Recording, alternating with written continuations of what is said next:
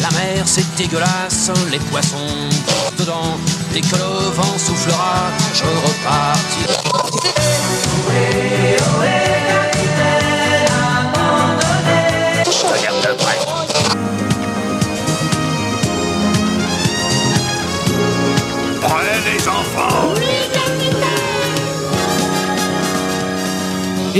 bonjour ou bonsoir et bienvenue dans ce nouvel épisode de L'Escale, le podcast du webzine soundbather.fr. Retrouvez-nous à cette adresse ainsi que dans vos oreilles sur Apple Podcast, Deezer, Spotify, Ocha, Castbox, Podcast Addict ainsi que toutes vos plateformes habituelles.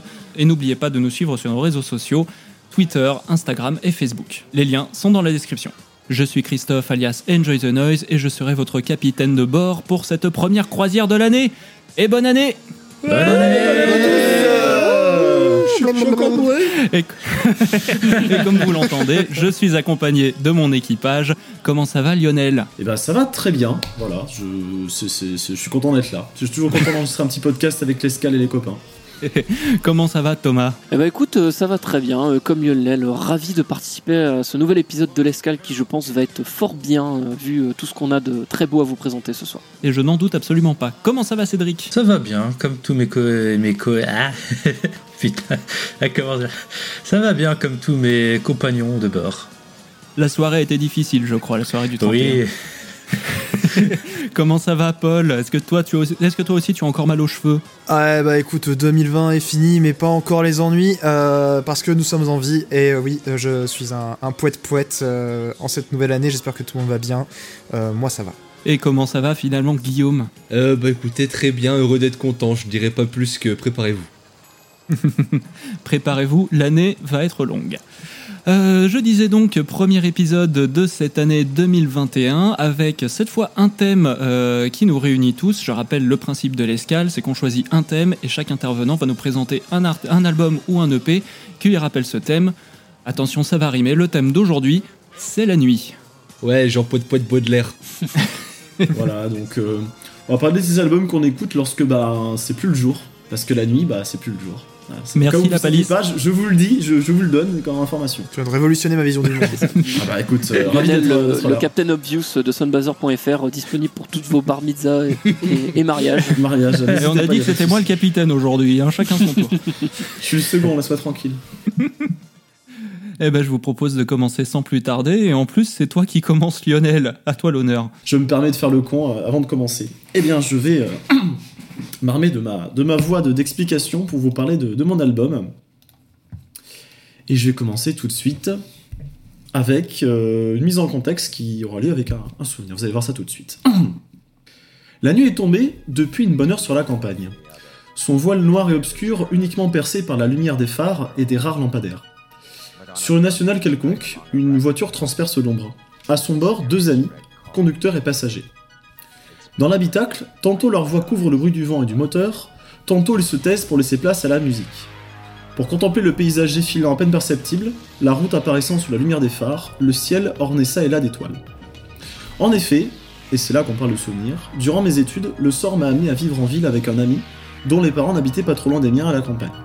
Nous partagions alors des trajets nocturnes pour rentrer de nos demeures familiales respectives, euh, le dimanche soir, euh, voilà, tout simplement. L'occasion de discuter dans la voiture, avec un fond sonore qui fait presque à chaque fois le même, et l'album dont je parlais donc, c'est Outrun de Kavinsky. Ces événements ont eu lieu fin 2015. La vague Synthwave bat alors son plein depuis quelques années. Drive, le film, hein, mettant en scène un Ryan Gosling froid, violent et conducteur de voiture, était sorti en 2011, quelques années avant. L'inénarrable Nightcall, le générique du film, qui semble écrit pour lui, avait propulsé Kavinsky sur le devant de la scène tout en jetant un coup de projecteur sur le genre musical qu'est la synthwave. Un essai transformé ensuite avec Outrun, qui sort lui en 2013, comportant Nightcall et 12 autres titres dans le même esprit. Outrun, c'est l'histoire d'un jeune homme victime d'un accident dans sa Ferrari Testarossa en 1986 et qui réapparaît en 2006 sous les traits d'un zombie mi-homme, mi-voiture, produisant de la musique électronique. 2006 qui, 2006, pardon, qui au passage marque aussi le début de la carrière de Kavinsky avec son premier EP Teddy Boy. L'album est du coup une sorte d'autobiographie fantasmée qui présente déjà un des thèmes principaux de la synthwave. cette sorte de retour aux années 80, au passé, vu depuis les années 2000. Ici, encore plus qu'une musique qui fait appel aux souvenirs, parfois erronés, d'une époque révolue, Kavinsky se place du point de vue d'un voyageur dans le temps. Comme si un jeune des années 80 se réveillait un matin en 2006 et cherchait par tous les moyens à raviver des morceaux de sa vie quotidienne, maintenant inaccessibles. La nuit, telle que je l'entends dans cette chronique, c'est ce moment qui paraît hors du temps. Tant que le soleil et sa course ne sont pas visibles, le monde semble en pause. La nuit, c'est le rêve. C'est le moment propice pour que les envies, les volontés profondes prennent corps. Alors que notre environnement s'apaise, que nos sens sont moins mis à mal par le bruit, les images, les gens, notre esprit peut à loisir laisser libre cours à notre imagination. À la faveur de la nuit, une balade dans la ville se transforme en parade, comme si elle nous appartenait, et la musique prend un sens nouveau, nous englobe plus complètement que le jour. C'est aussi le moment de la réflexion, de faire le point sur soi. D'où venons-nous? Où sommes-nous? Où allons-nous? Pourquoi? Comment? Les pensées nichées au fond de notre subconscient apparaissent avec plus de précision. Outrun se complaît dans cette ambiance, dans cette dualité. Il concentre en lui la majorité des éléments de la synthwave. Son côté électro-rythmé, parfait pour un trajet nocturne, son son de synthé, typiquement années 80 associé à une guitare électrique, souvent aiguë, avec ses notes étirées et ses bends. Cette nostalgie en fond, qui nous prend lorsque le calme nocturne nous fait repenser au passé, lorsque l'on discerne son reflet dans une vitre. Son ambiance, film d'action fantastique ou bien jeu vidéo, au choix, avec la voiture comme force, comme marqueur de puissance. Après un prélude cinématographique, l'album commence sur Blizzard, un titre coup de poing avec un rythme martial organisé autour d'une guitare électrique et d'un kick synthétique.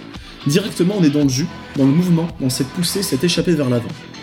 Le but est face à nous, la détermination est sans faille, on se sent puissant à l'écoute, de la même manière qu'on se sent puissant lorsque la nuit est seul témoin de nos déplacements, lorsque l'environnement est vide de personnes, vide de mouvements et donc.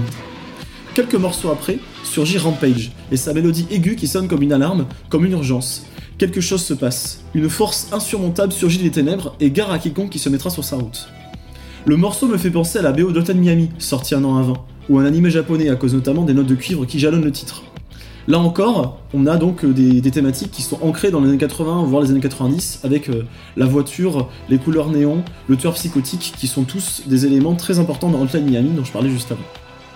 Clairement une pièce de plus à l'édifice Synthwave, qui a réussi à influencer les jeux vidéo comme la musique et les films. Enfin, je citerai Road Game, qui, avec son duo de violon, donne la touche finale de majesté à notre voyage. On ressent comme un climax, un épilogue qui arrive, la chanson finit sur une unique note de piano grave retentissante. En effet, le titre clôture l'album avant de laisser Endless diffuser le générique du film audio que l'on vient de vivre. On notera sur le chemin des pauses, avec par exemple Old mé- plus mélancolique telle une nuit pluvieuse, ou bien Suburbia, morceau clairement hip-hop qui fait penser à Las Vegas ou LA. Les deux titres sont l'occasion pour Kavinsky, en plus, de faire venir des invités, avec respectivement pour le premier Sébastien, DJ bien connu et proche du compositeur, et dans le second cas Avoc, qui est membre de Mob Deep. Pour résumer, Outrun, c'est un voyage dans le voyage. C'est un filtre violet néon par-dessus des lunettes de soleil qui rend la nuit pleine de mystère, de promesses et de superbe. C'est une invitation au rêve, un additif à la réalité, un stéroïde sonore. Le genre nous fait appuyer sur la pédale de l'accélérateur plus que de raison, et à transformer notre 106 km en une Ferrari au V12 hurlant. C'est ce rythme qui nous fait marcher d'un bon pas en levant la tête vers un ciel clair. Le disque rend hommage à ce monde nocturne où les lumières dansent devant nos yeux, à ce retour de soirée où le silence autour de nous est le bienvenu après l'agitation et la fièvre. Pour moi, il restera pour longtemps cette soundtrack à un voyage en bonne compagnie, à ces moments partagés, deux personnes seules face à l'immensité du manteau nocturne. À cette immobilité ambiante, dérangée par deux phares et un moteur, à ces pauses, dans une vie urbaine où l'on regarde les étoiles en soupirant et en inspirant l'air frais de la nuit. Eh ben merci Lionel. Euh, effectivement, Kavinsky, projet, euh, on va dire très important dans l'histoire de la synthwave, notamment bah, pour que, ce que tu avais dit, hein, le, le single Night Call, qui a été, euh, qui a été, on va dire, le révélateur pour euh, une grande frange du public, grâce au film Drive. Et ensuite, après Kavinsky, bon, il était actif depuis avant cet album. Euh, il avait, euh, il avait un style un petit peu dans ce, dans ce genre-là, dans ce genre-là, French Touch, très versaillais. Et euh, il a ça de commun, je trouve, avec d'autres euh, projets synthwave euh, français comme, euh, comme Carpenter Brut, euh, Perturbator, etc. Que ce sont des, des styles qui sont à la fois très cinématographiques et un petit peu, un, petit peu euh, et qui tapent quand même pas mal, qui doivent pas mal à Justice, je trouve, qui a évolué aussi dans les mêmes, dans les mêmes cercles hein, que Kavinsky ou Sébastien que tu, que tu citais tout à l'heure. Donc euh, oui, je trouve qu'il y a eu une émulation à ce moment-là euh, dans, euh, dans la scène électronique française autour de, autour de la synthwave et, et Kavinsky, ça fait partie des, des projets qui, même s'il n'y a qu'un seul album et qu'on en retient surtout une poignée de singles, ça a été un projet qui, qui a été un, gros révélateur pour beaucoup de gens en fait. Mm. Puis ce qui est marrant, c'est qu'au final, déjà la synthwave, c'était un style qui, dans le grand univers musical des choses, est pas si connu. C'est c'est un truc un peu de niche, hein, pas mal de niche même. hein. Et euh, les quelques moments où ça est sorti au grand public et que ça a vraiment touché beaucoup de gens, bah, c'est Nightcall à cette époque-là. C'est The Weeknd plus récemment qui a sorti des titres plutôt axés synthwave. Avec là, on a un retour de la synthwave Mhm. un petit peu récemment dans le Avec son dernier album, pop. oui. Exactement. The Weeknd avec son dernier album. Mais sans ça, c'était un peu beaucoup plus, beaucoup moins connu, sauf à ces moments-là où les gens ont pu accès- avoir accès à la synthwave euh, dans ces moments-là. Et euh, fait intéressant, moi je trouve que déjà Nightcall sur l'album, c'est une des chansons peut-être pas les plus faibles, mais qui sonne le moins en moins parce qu'elle est, elle est pas forcément pour le même public. Moi je suis plus friand de ce qu'il a fait dans une scène plus vraiment synthwave synthwave que Nightcall qui est euh, plus popisant à mon sens.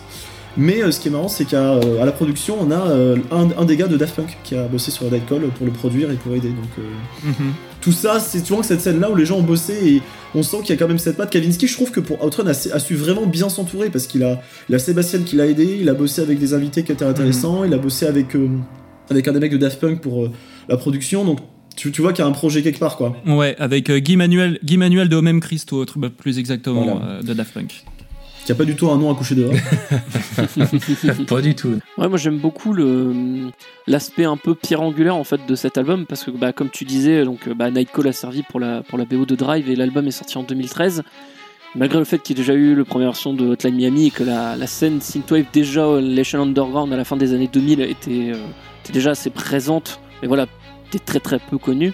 Euh, je trouve vraiment que cet album il a comme comme tu disais euh, il a il a un très vraiment un gros côté French touch avec l'influence aussi de Justice et il fait vraiment le pont avec toute la vague synthwave qui a vraiment explosé sur 2014, 2015, euh, enfin Carpenter Brut qui fait je sais pas combien de, dates partout dans le monde, etc. Et voilà, t'as as des côtés des morceaux, j'ai envie de dire, ouais, très French touch dans les sonorités, et d'autres qui sont vraiment dans le tout ce qu'on va retrouver de plus euh, cliché de la synthwave entre guillemets comme sur euh, Testarossa Overdrive par exemple dans les dans les années qui suivent du coup j'aime euh, je trouve c'est vraiment intéressant ça fait vraiment capsule temporelle pour le coup parce qu'il est voilà ça, marque une étape je pense très importante dans le mouvement synthwave surtout bah voilà aussi de par la, renommée qu'a eu eu l'album Tu disais aussi, Lionel, que le, le mouvement synthwave a, a eu une portée, une portée auprès du grand public assez limitée. Moi, je trouve pas forcément, surtout à cette époque-là. Déjà, Night Call, c'est un single qui a énormément tourné et je pense pour euh, pour mesurer la popularité de chansons comme ça, suffit de regarder le nombre de reprises qu'il y a eu de, de Night Call, notamment la reprise de London Grammar à l'époque qui a aussi énormément tourné, qui est un des singles phares de leur premier album. Et, euh, et à côté de ça, oui, il y a eu aussi d'autres euh, groupes, alors pas forcément estampillés synthwave, mais plus électropop, qui ont un petit peu popularisé ce son en marge du, du, du mouvement synthwave à proprement parler. Je pense à Churches par exemple, qui a quelques Ouais, petites Churches, ouais. euh, similarités euh, avec euh, similitudes, pardon, avec euh, avec ces sonorités très précises. Qu'on se le dise très clairement, pour parler de la nuit, la synthwave était un genre qui allait forcément être abordé. Puis euh, Oh je oui. trouve très intéressant que tu aies choisi pour moi euh, un des albums fondateurs de la synthwave. Je, je sais que pour beaucoup d'entre vous, vous placerez le début par euh, sur le groupe College ou d'autres euh, d'autres groupes comme ça. Pour moi, c'est vraiment Kavinsky qui a peut-être fait propulser la synthwave au grand au grand Mhm. public de par justement les euh, grands succès que sont Nightcall et Road Game qui je rappelle en 2013 était, on faisait que les entendre à la radio tu as fait un très bon choix avec cet album qui en plus je l'apprécie énormément mais c'est vrai que pour parler de la nuit la synthwave c'est très clairement Mhm. le jeu c'est très clairement le genre qui vient le premier en tête parce que oui la nuit parce que oui euh, rouler en pleine nuit avec juste euh, va- voyager voyager justement avec les synthés il y a pas mieux que la synthwave pour ça Il y a un côté très hédoniste à conduire de nuit Tout à euh, fait. de la synthwave. tout à fait C'est clairement de la musique faite pour avaler du kilomètre avec. hein. ah, clairement Rappelle-moi hédoniste déjà. non mais je sais plus ce que ça veut dire. euh. C'est quelque chose qui est relatif au, au plaisir. Ah d'accord, ah oui bah dans ce cas-là. Parce que quand tu t'en joues, Voilà, bah, dans, ce cas-là, je- peux en parler moi aussi, vu que j'ai le CD et que j'ai fait pas mal de trajets de nuit avec ce CD. Oui. Mhm. Tout comme Guillaume, évidemment, euh, c'est, je trouve que c'est un des albums fondateurs de la Synthwave, vu qu'il reprend tous les clichés, genre par exemple la Testarossa. C'est, c'est la bagnole cliché de la Synthwave, celle-là par exemple. et la, la Lamborghini Countach faut pas oublier Voilà, le Countach. Voilà, et camp. euh, quelque chose qui m'a marqué quand Lionel en parlait, il a parlé que ça lui faisait penser à des animés japonais, je crois que c'est le morceau Rampage. C'est tout à fait normal vu que c'est euh, tiré d'un sample euh, du thème de Cell de Dragon Ball Z. Ah ouais, oui. D'accord. Ouais, je me disais bien que le sample me disait quelque chose. Bah oui, bah Euh, oui. Ça Voilà. doit venir de là, parce que le DBZ je connais pas mal et ça va venir de là. Le côté, les, tu sais, les petits cuivres qui sonnent dans la, dans la chanson, ça va venir de là. ouais. Euh, Et pareil, euh, Putain, Bli-. Blizzard, c'est tiré d'une, c'est un sample d'une série japonaise aussi. Ok. D'accord. Ah bah, comme quoi, Voilà. euh, Merci des ils veulent chercher pas très loin quoi. Mais ce qui est, ce qui- est rigolo, c'est que pour ce que tu disais par rapport à college et tout, euh, comme j'ai l'impression que c'est un peu le même truc qu'il y a dans pas mal de styles musicaux, c'est que c'est rarement l'instigateur réel du son qui récupère les lauriers de, du C'est vrai, tu vois. C'est-à-dire que college, il a, il a fait le premier, le premier truc, mais c'est Kavinsky qui a genre euh, poli le- la copie et qui Mm. a fait le truc qui est passé aux gens. Tout à fait. Euh, oui, voilà, parce que je, je vous entendais dire fondateur de la synthwave, etc. Si on parle en termes de sortie de single ou d'album, en fait, Kavinsky est pas forcément euh, dans les premiers. Effectivement, il y a College, comme vous, euh, comme vous disiez. Il y a aussi des groupes comme, euh, il y a aussi des artistes comme Valérie, Midnight 1980, Mid- euh, Miami Nights 1984, ou même Electric Youth, hein, qui a été euh, un petit peu, euh, qui est sorti un petit peu avant Kavinsky en termes de, en termes de premier album. Mais effectivement, pour le grand public, le, le son de la synthwave, c'est venu à leurs oreilles avec Nightcall. Surtout, surtout. Nightcall. C'est ce que je, ce que j'essaie d'expliquer dans ma chronique. En fait, c'est que la synthwave en tant que telle, euh, moi, ce que je veux dire, c'est qu'elle a réussi pour moi. C'est, un style qui a fait un peu des dents parce que je sais pas comment expliquer ça correctement, mais en fait, en gros, euh, la synthwave en tant que style, dans son sens de tous les groupes de synthwave, enfin la scène, est assez peu connue. Les gens, quand on dit synthwave, vont dire ah oui, j'ai écouté Nightcall. Ils connaissent parce que c'est passé à la radio, mais ils connaissent pas forcément le style en tant que tel. Et ce que je voulais dire, c'est que justement, le style a existé, a une sorte de pic avec Nightcall qui l'a fait connaître au grand public, la radio, etc. Et l'album d'Outrun aussi, puisqu'il y avait des singles qui passaient à la radio. Et c'est redescendu après, c'est revenu, tu vois. Mais en gros, pour le grand public, la synthwave, c'est quelques titres, même si la scène est beaucoup plus foisonnante que ça. Du coup, ça, c'est quelque chose qui est pas non plus underground de fou, mais c'est, tu vois, c'est pas, c'est pas, c'est pas un style giga connu non plus. Mhm. quoi. Les gens connaissent. Je peux pas te citer 5 albums, et c'est normal, parce que c'est un truc qui est assez quoi. C'est vrai que pour réciter un exemple que t'as dit, le dernier album de The Weeknd, le nombre de personnes que j'ai, le nombre de personnes que je dis, bah oui, ça c'est de la synthwave et qui disent, oh c'est de la synthwave, et qu'ensuite je leur fais C'est pas mal en fait. Et quand, quand- oui, c'est ça que quand, quand ils sont en train de s'enjoyer sur Blinding Lights ou euh, In Your Eyes, et qu'ensuite et, quand- qu'ensuite je leur dis bah tiens écoute The Midnight, écoute FM84, écoute euh, bah, justement tous les autres groupes tous les autres groupes qu'on a parlé et qui sont en mode bah oui bah c'est trop bien justement euh, oui c'est c'est c'est vrai que la synthwave a peut-être euh, de nouveau un élan de popularité grâce de justement ce week-end ou euh, même tous les groupes qui reprennent un peu l'esthétique on pensera notamment à ce désastre que fut Simulation Theory de Muse ce sera, ça, ce sera Non, pour une autre histoire pas. hein, on sera pour une autre, pour une autre Ou fois. pas. Euh, ou pas, oui. Ouais, jamais. Mais ce sera pour une prochaine fois.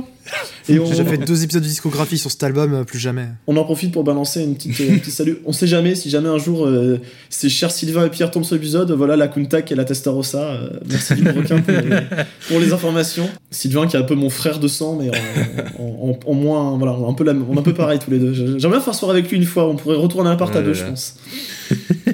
Eh bien, si nous avons fini avec Kavinsky, je vous suggère qu'on passe à l'album suivant. Il me semble que c'est le tien, Thomas.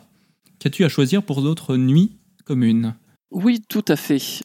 Eh bien, euh, pour la nuit, moi j'ai envie de vous inviter au voyage. Et donc, euh, eh bien, sans plus attendre, je vais commencer tout de suite. De tout temps, la nuit a toujours fasciné les hommes. La baisse de luminosité et le manque de visibilité est l'occasion pour le cerveau humain de se mettre à imaginer tout ce qu'il ne peut pas voir. C'est donc le moment propice pour raconter des histoires et se laisser porter vers des mondes imaginaires et mystiques. Comme un parent racontant une histoire à son enfant avant d'aller dormir, ou un érudit transmettant à l'oral son savoir et ses mythes autour d'un feu de camp.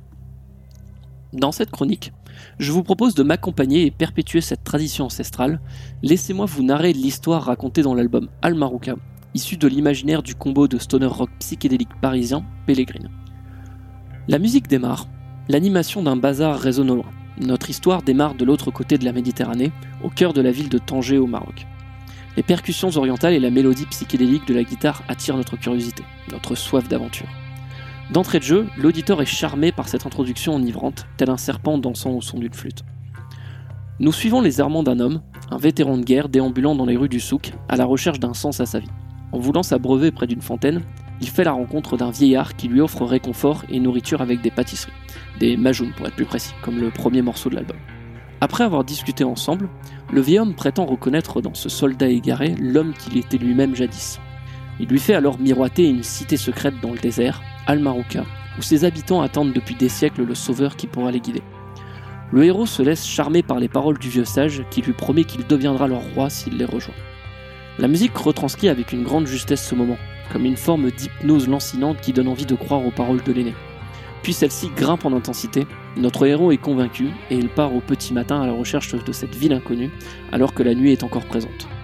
Le morceau se clôture alors sur l'appel à la prière d'un muezzin retentissant au loin et sur des bruits de pas dans le sable.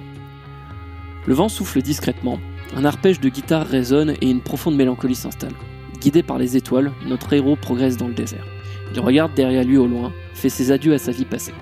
Plus rien ne le retient dans le monde d'avant. Il n'a eu aucune nouvelle de sa femme pendant la guerre. Ses enfants ont malheureusement péri à cause de la fièvre. Il ne peut donc qu'avancer vers ce paradis qu'on lui a promis. Au terme d'un somptueux build-up et d'un solo magnifique, le héros marche d'un pas assuré, comme s'il était invincible dans cet environnement hostile. Mais très vite, la réalité cruelle du désert le rattrape, ses ressources s'amenuisent, la faim et la soif s'installent. Le solo épique tire alors en longueur et prend une teneur beaucoup plus sombre. Le danger s'approche et le froid se fait ressentir. Il doit s'abriter pour la nuit. The Coldest Night démarre alors par le grondement de la tempête de sable à l'extérieur et le crépitement d'un feu de camp. Notre protagoniste est seul, dans une grotte, au beau milieu de nulle part, à contempler le feu et à attendre la mort qui le guette dans la nuit. Le manque de nourriture, d'eau et de fièvre et la fièvre, pardon, le font halluciner. Il pense apercevoir une femme qu'il croit être la sienne, mais elle ressemble plutôt à une déesse. Elle l'appelle pour le guider et lui donner la force pour avancer dans sa quête. De nouveau envoûté par la mélodie joyeuse et un solo qui touche au divin, notre héros brave le danger de la tempête. Cette prise de risque insensée est retranscrite par des riffs rentre dedans dans la pure tradition stoner. D'un coup, il ne ressent plus la douleur du froid, de la nuit ou celle du sable contre sa peau. Le morceau ralentit alors à nouveau, la tempête de sable semble s'être arrêtée. Il ne retentit alors que des bruits de pas et le grésillement de criquets. Le héros marche aveuglément vers un horizon infini de sable. Sur Dying Light, le mirage se dissipe petit à petit. La réalité revient à la charge. Le héros réalise qu'il erre sans but. Serait-il en train de devenir complètement fou? La femme qui qui l'a attiré s'est éloignée. Il la distingue à peine désormais. Aucune possibilité de trouver du réconfort à ses côtés. La tonalité du morceau se veut beaucoup plus grave et fataliste. Le groupe reproduit avec finesse le désespoir qui s'empare du vétéran. La lumière se meurt et laisse place à l'obscurité qui se répand autour de lui. Mais soudain, une voix lui crie au loin Les rois ne, s'agenouillent pas. Symbolisé par le solo à la fin du titre, le héros reprend son courage à deux mains et rassemble les forces qui lui restent. Toujours un pas à la fois, pas plus, jusqu'à sa destinée. Ses efforts sont enfin récompensés et l'on entend au loin résonner des chants de paix et des percussions tribales. Notre protagoniste n'en croit pas ses yeux. Est-il arrivé au paradis ou dans la cité mystique d'Almarouka On l'imagine alors devant l'immense porte taillée dans la pierre dessinée sur la pochette de l'album. Il franchit cette porte et se retrouve dans un village qui prépare un festin. La musique nous décrit un lieu à la fois magique et terriblement intrigant. Le héros est alors soulagé. Son périple touche à sa fin. Il pense que l'on accueille un roi, en sauveur. La fête reprend de plus belle et l'ancien soldat se met à danser parmi les habitants. Mais soudain, un homme au capuchonné apparaît subitement devant lui et révèle son visage. Notre héros le reconnaît. Il s'agit du vieillard qu'il a rencontré à Tanger. Paniqué, le soldat se rend compte de la supercherie. Il n'est pas là pour devenir roi, il est en réalité un simple sacrifice pour le dieu Ouroboros, un serpent des sables sans fin. Sacrifier des étrangers pour assurer la survie de leur peuple, tel est le destin des habitants d'Almarouka. La désillusion du héros est totale et, épuisé par son périple, il ne peut se débattre ou s'enfuir.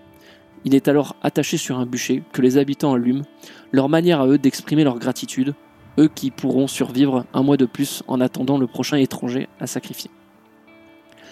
Les flammes jaillissent autour de notre héros. Résigné, il accepte finalement son destin. Sa vie aura au moins servi à sauver celle d'autres personnes. Les pédales d'effet de la guitare retranscrivent parfaitement le tourbillon de flammes qui emporte le sacrifié. Dans ses derniers instants de vie, le héros voit le dieu maléfique surgir devant lui et pousser un rugissement terrifiant. Dernier son qui lui sera donné d'entendre avant sa mort. Vous l'aurez compris, pour moi cet album est une ode à la nuit et au voyage. Il symbolise parfaitement la nuit dans tout ce qu'elle a de plus mystique et d'envoûtant. Comme un rêve dans lequel on ne voudrait pas s'échapper. Pellegrin réalise ici un coup de maître avec ce premier album sorti en 2019, pas mal pour un groupe relativement jeune et peu connu même dans la sphère stoner française. Dans la lignée directe que sont les ténors du genre comme My Sleeping Karma, Monkey Free ou encore Color Haze, Pellegrin délivre un stoner psyché de toute beauté, avec sa touche personnelle via les sonorités tribales et orientalisantes qu'il a ajoutées à sa musique. Mais également grâce à la composante prog bien présente avec ses instruments riches et complexes.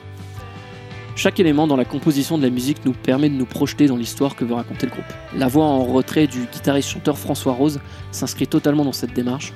On retiendra également son immense talent, à la gratte, tantôt via des mélodies chargées en émotions qui décrivent les sentiments du héros, tantôt dans sa capacité à délivrer du riff 100% stoner qui tape pile où il faut. La partie rythmique, portée par Jason Recoin à la basse et Antoine Ebel à la batterie, n'en est pas en reste avec la dose de psychédélisme et d'envoûtement qu'elle délivre. La production est également d'excellente facture pour un album autoproduit. Bref, si vous êtes amateur de concept album et que vous aimez vous perdre dans des voyages nocturnes, je ne peux que vous conseiller de jeter une oreille sur Almaroca. L'album reste tout à fait accessible, même pour les non-initiés au stoner, tant il est d'une richesse musicale incroyable. Eh ben, merci Thomas. Et euh, si on accepte le destin funeste du héros que tu nous as gentiment spoilé, merci à toi.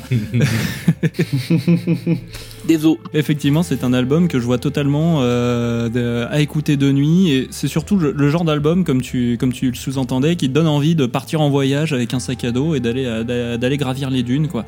Euh, moi qui ne connaissais absolument pas Pellegrin et pour cause, euh, c'est un groupe qui est totalement inconnu et qui est, qui est très confidentiel, en tout cas pour le moment.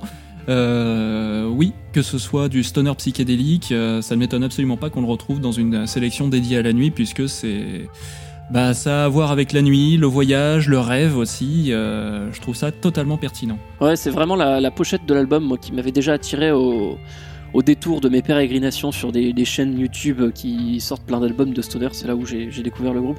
Et voilà, et puis en me replongeant dans, la musique et euh, aussi, bah, j'ai le vinyle chez moi en fait, et c'est là où ils décrivent du coup toute l'histoire de, du concept album dans le Gatefold.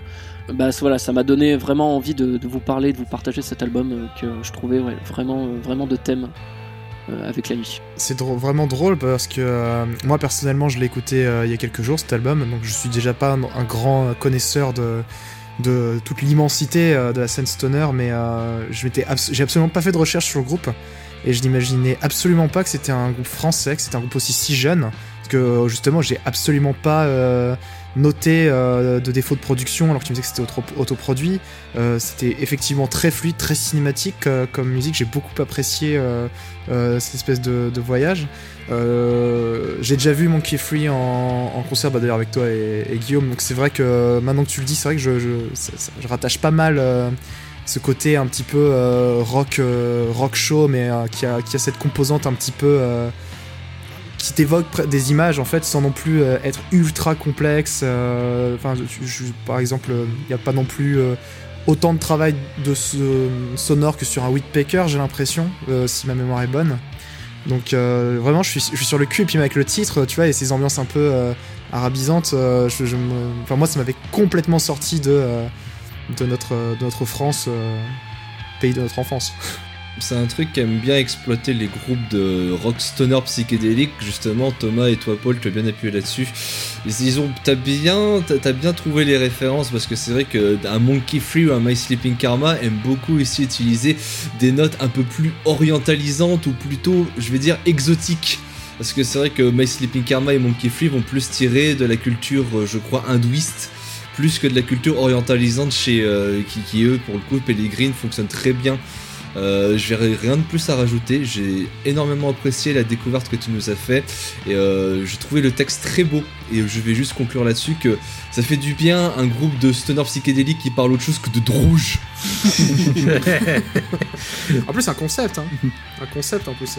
Ouais, tu sens que c'est une histoire qui a été, euh, qui a été longuement, longuement travaillée. euh, comment Parce que bah, ils, le, ils le disent après. Bah, forcément, j'ai fait un peu de recherche euh, en plus en détail sur le groupe et c'est un, c'est un album qui, euh, bah, comme tout premier album, a mis du temps à être travaillé, maturé, un peu, voilà, ajusté dans tous les sens jusqu'à qu'ils aient atteint le, résultat final euh, qui, euh, qui est de toute beauté. Clairement, ça se sent dans, l'album.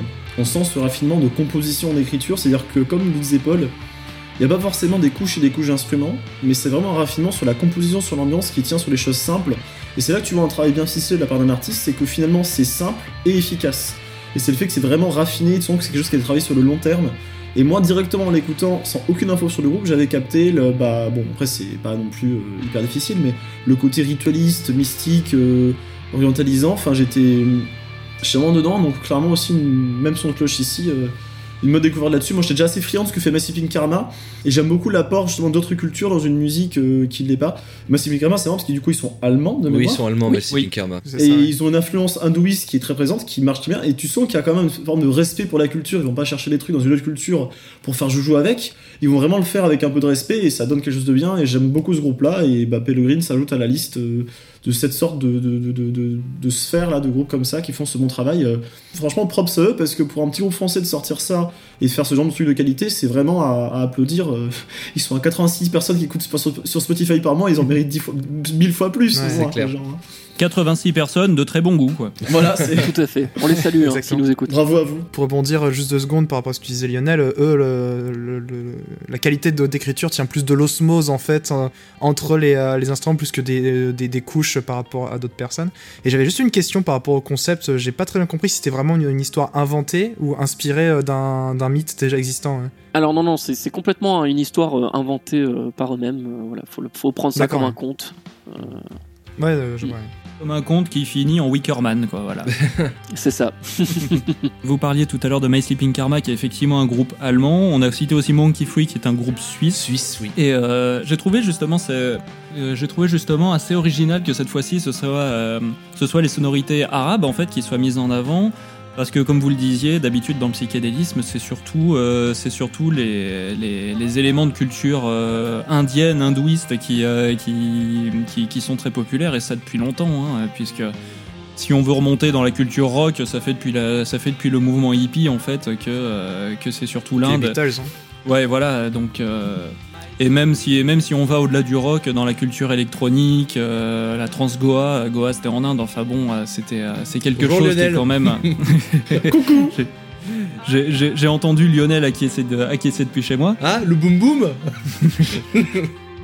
Le, bou, le boom boom, oui, mais avec des couleurs, hein, attention. Voilà, là c'est le. C'est pas boum boum, c'est pas. Attention, attention, s'il vous plaît.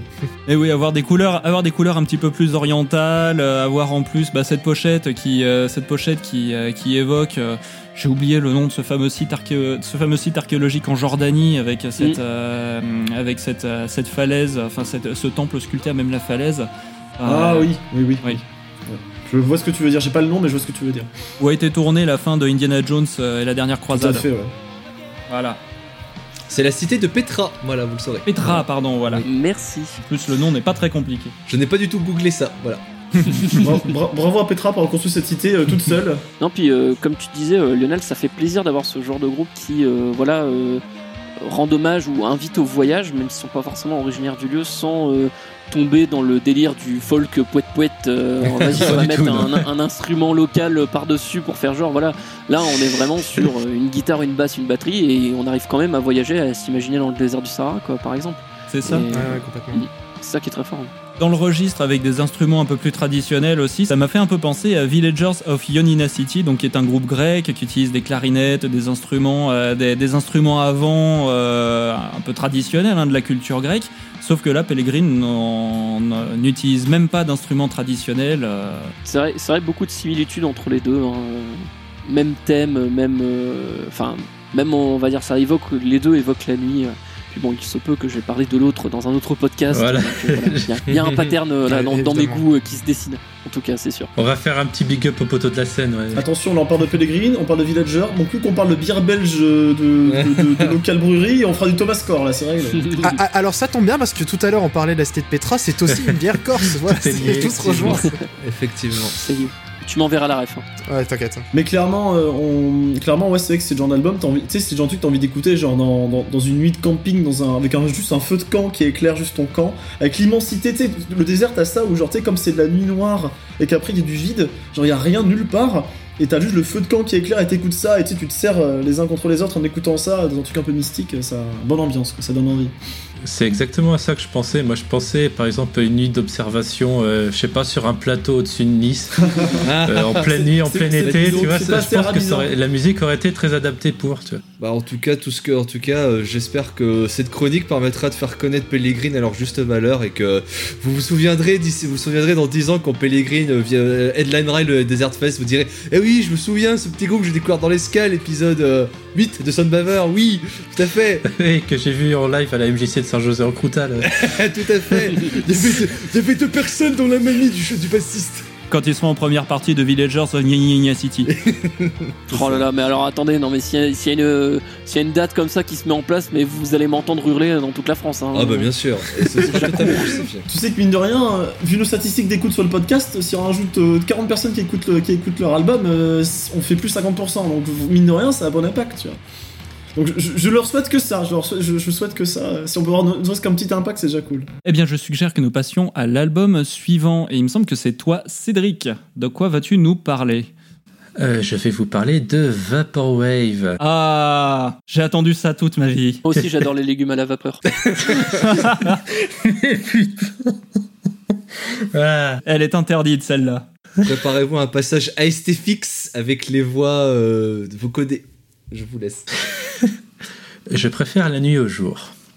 Je peux retrouver mes amis en ligne, travailler sur mes hobbies, me détendre ou plus simplement dormir. Au contraire, la journée m'inspire le travail, les tâches ou les corvées auxquelles je ne peux me soustraire. La nuit, c'est un espace où je suis libre, où seul mon corps peut me contrôler. C'est également, depuis plus de dix ans, un moment où je suis seul, maître de mes activités, mais aussi seul face à mes angoisses, mes peurs, ce que j'estime être mes échecs. Le groupe qui nous intéresse, 2814, a réussi à réunir ces deux facettes en un album.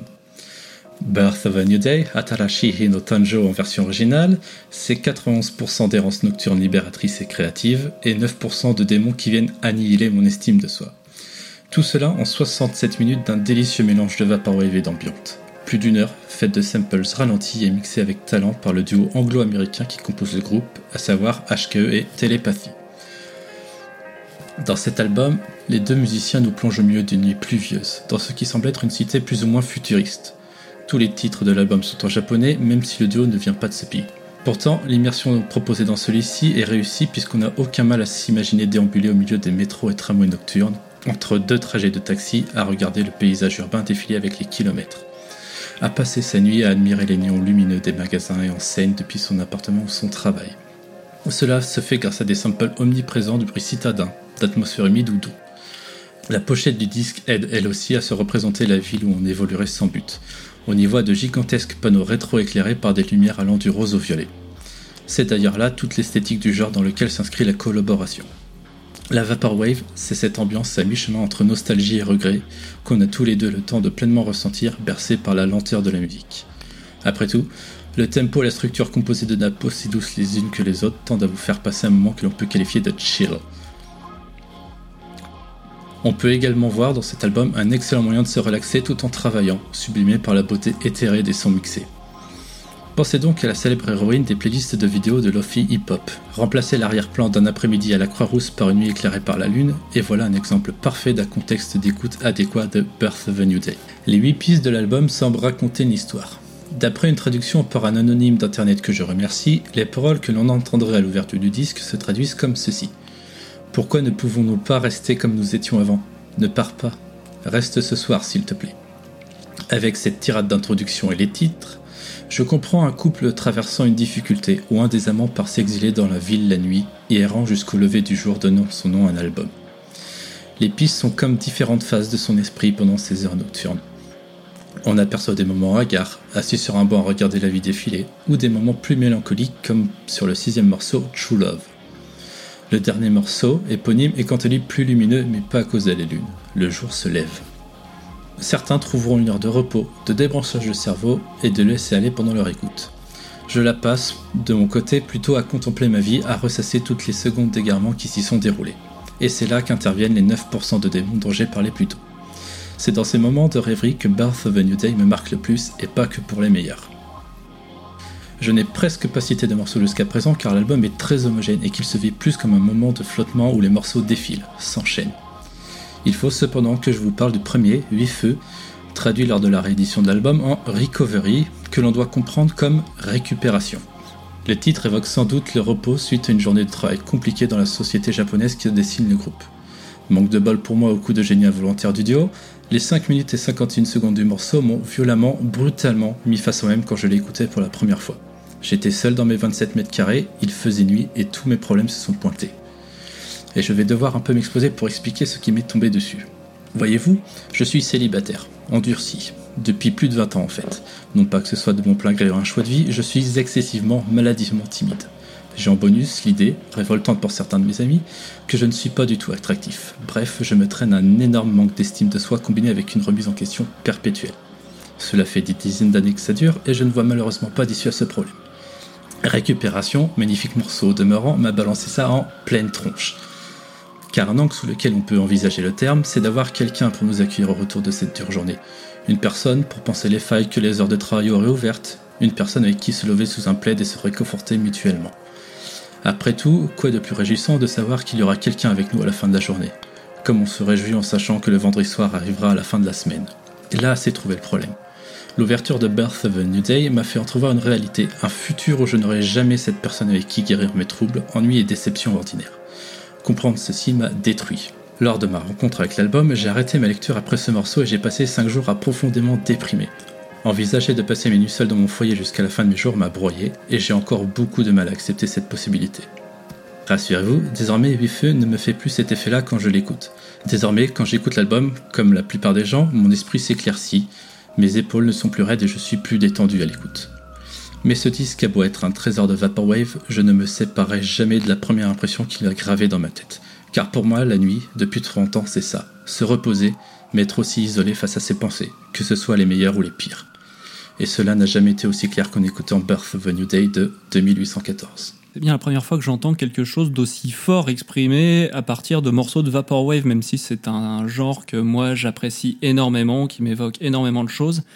Des choses euh, parfois, euh, parfois joyeuses, parfois, euh, parfois très nostalgiques, mais dans le bon sens du terme. Et parfois aussi dans, dans ton sens aussi des choses parfois angoissantes euh, qui ont à voir avec la nostalgie parfois, mais dans une espèce de de c'était mieux avant, de sentiment de que la que, que la vie d'adulte a beaucoup d'angoisses insurmontables. Dans toute mon appréciation de la Vaporwave, en tout cas, comme toi, 2814, enfin, moi je le prononce généralement 2814, hein, qui est, je le rappelle, du coup, l'œuvre d'un, duo, donc HKE pour Hong Kong Express et surtout Telepath, euh, qui est un artiste que j'estime énormément dans ce genre-là. Et ben, c'est une œuvre qui, qui, comme toi, qui me, qui, qui me fait un effet euh, incroyable. Alors certes, pas aussi, euh, pas aussi profond, pas aussi, euh, pas aussi dévastateur pour reprendre tes propres mots, mais euh, c'est une musique extrêmement évocatrice et euh, je, je peux comprendre que, que ça te fasse un effet aussi fort, euh, même si, même si effectivement, oui, ça, ça a l'air d'être, d'être particulièrement éprouvant. Comme j'ai dit, c'est- passé maintenant, ça va, je peux l'écouter. Mais c'est vrai que la plupart du temps, quand je réécoute cet album, je commence à partir du deuxième morceau. Ouais. Je comprends que ça peut. Je comprends que la Vaporwave peut avoir ce côté un peu nostalgie, mais euh, dans un sens très maussade en fait. Mhm. Euh, Je suis pas très. Je suis pas très fan euh, du, euh, du genre. euh, J'ai plus. Je l'ai pas jamais vraiment écouté d'ailleurs avec une, honnêteté artistique. Enfin comment dire. J'ai plus entendu en fait des morceaux remixés façon Vaporwave que de la création Vaporwave originale comme comme cet album.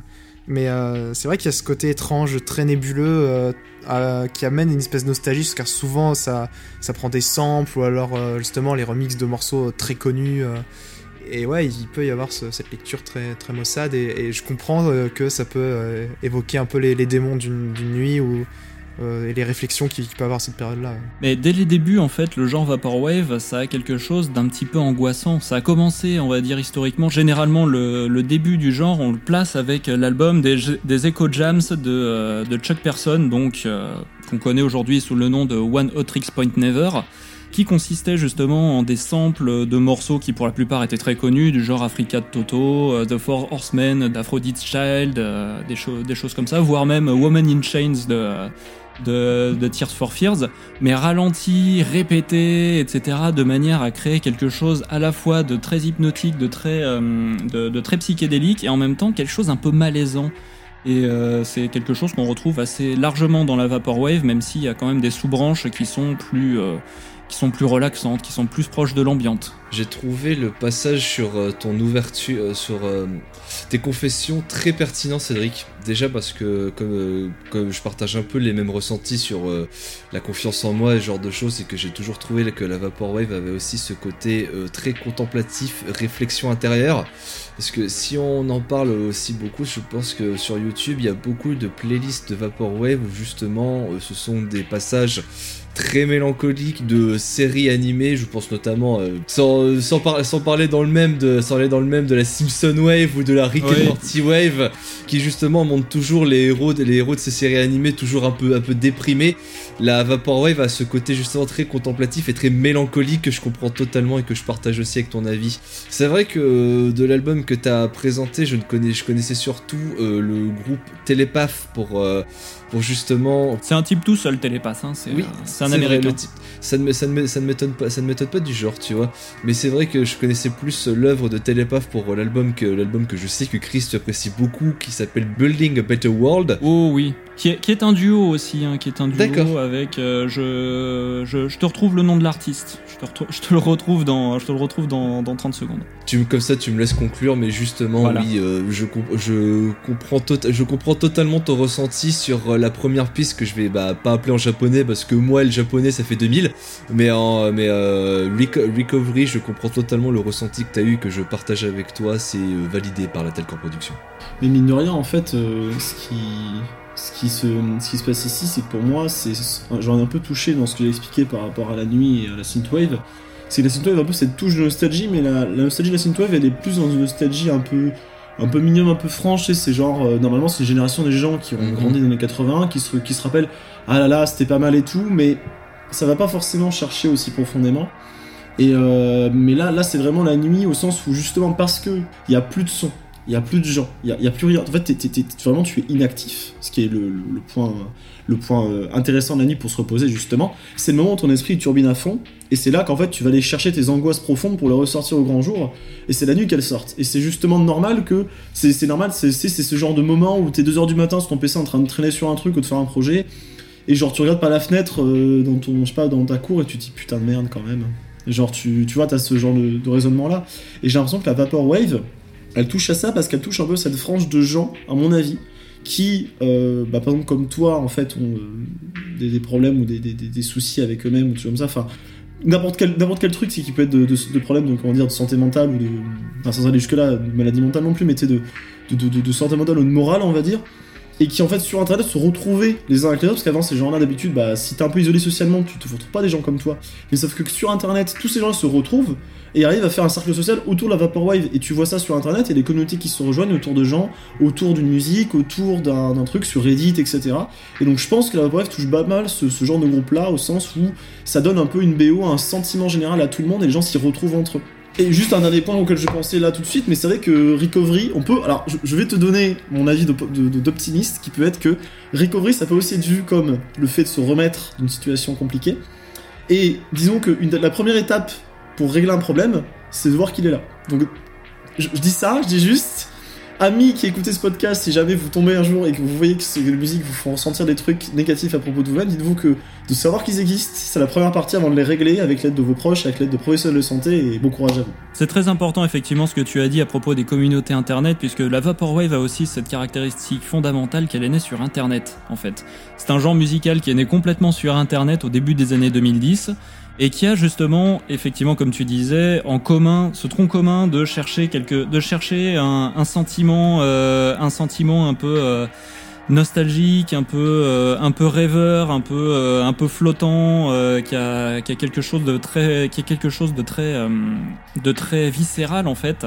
Même si la vaporwave a aussi, a, a aussi à la base euh, un propos politique. hein. C'est une musique qui est une, euh, qui, qui agit souvent, qui agit très fréquemment comme une sorte de satire du capitalisme via les samples qui sont utilisés, qui sont souvent des samples de musique d'ambiance de magasin, des samples de, de publicité, de, de musique corporatiste, etc.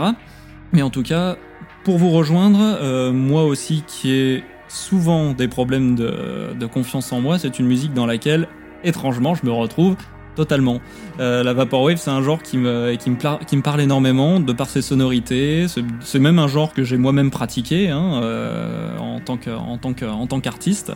Donc, euh, ouais, je comprends exactement ce que vous ressentez et c'est une des raisons pour lesquelles, c'est pour toutes ces raisons que la Vaporwave me, me plaît énormément et que je trouve que c'est un genre qui est extrêmement riche de sens et qui va bien plus loin que le fait de simplement prendre des morceaux euh, qui datent des années 70, 80 ou 90, de les ralentir et que oh là là c'est rigolo, ça fait des voix graves, euh, ça fait ça fait de la réverb, etc. Ça va plus loin que ça. Complètement. Moi, j'ai euh, beaucoup aimé, très bonne découverte. Je suis beaucoup moins calé en Vaporwave que vous, puisque moi, mes principaux contacts avec la Vaporwave, c'est surtout voilà, des, des, du, sampling et des remixes euh, euh, qui traînent en longueur. De, on tire certains morceaux en longueur. Euh, alors que là, on a, je trouve, à faire voilà, une, une vraie démarche, une vraie composition de, structurelle, enfin, de bout à bout. Et, et ouais, j'ai trouvé ça, j'ai vraiment apprécié le côté très ambiant de cet album plus même avant le, le côté vaporwave, juste voilà le, le calme, le, le silence qui, qui évoque, Mhm. comme disait Lionel, juste le, le silence de la nuit et les quelques notes qu'on met, qu'on met par-dessus. Euh, pareil avec les, les petits samples de, de, de bruit de la ville, comme, euh, comme je l'ai noté, je trouve que ça fait un peu euh, comment euh, son de relaxation euh, pour citadin qui aurait besoin de ce genre de sonorité pour dormir. Tu sais, il se retrouve à la campagne, il est là, puis un son, ça le panique. C'est pas faux. Puis il y, a- il y a une certaine progression aussi dans la loi. On dirait que ça fait voilà, ça fait vraiment le la, le déroulé d'une nuit, euh, du, du début au moment Mhm. où on commence à Ouais, s'endormir, bah, c'est ça. jusque jusqu'au petit matin où on commence à, à réémerger. Et, euh, et c'est typiquement le genre d'album, genre tu veux tu veux t'endormir, ça, moi ça marcherait euh, comme un excellent somnifère quoi, sans problème. Plus qu'un somnifère, en fait, pour moi, c'est un calmant justement. Quand j'ai ce genre de ce genre de crise existentielle ou de ces, ces, périodes de ces périodes de down, en fait, comme euh, comme le décrivait Cédric par exemple, c'est un album qui moi arrive à me calmer. En fait, il il entre complètement en phase avec avec avec les sentiments que que je ressens sur le moment.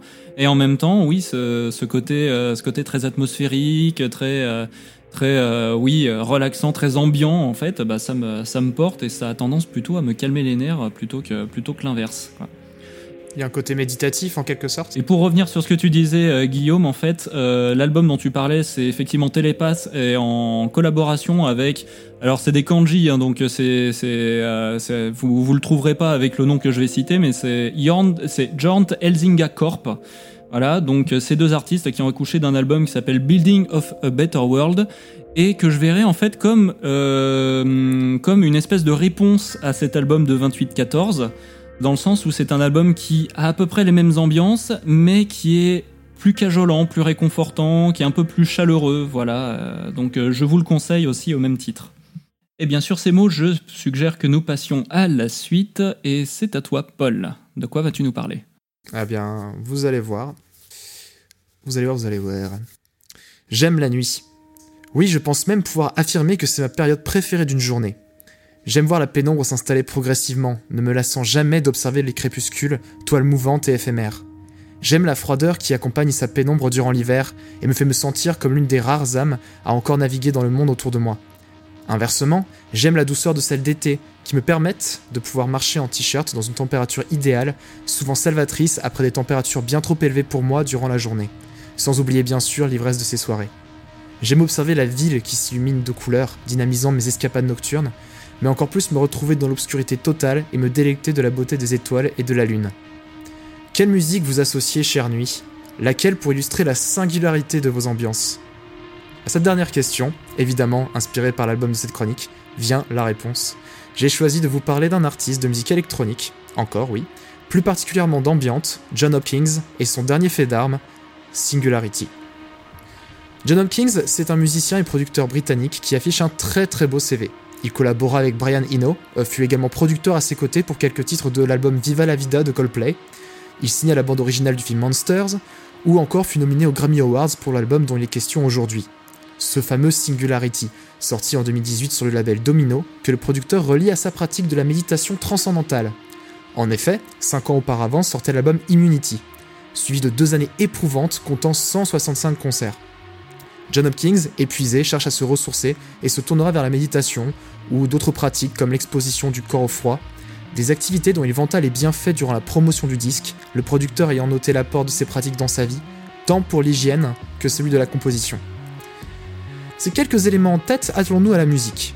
C'est sur des nappes de synthé aérien que débute l'album sur le morceau titre Singularity, avant que n'apparaissent progressivement d'imposantes basses, qui ne cesseront d'augmenter en intensité, semblant même par instants fondre face à leur propre poids. Un long build-up jouissif qui nous happe et nous donne envie de nous perdre dans une transe. Chose complètement volontaire puisque nous retrouverons cette méthode de morceau fleuve tout au long du disque.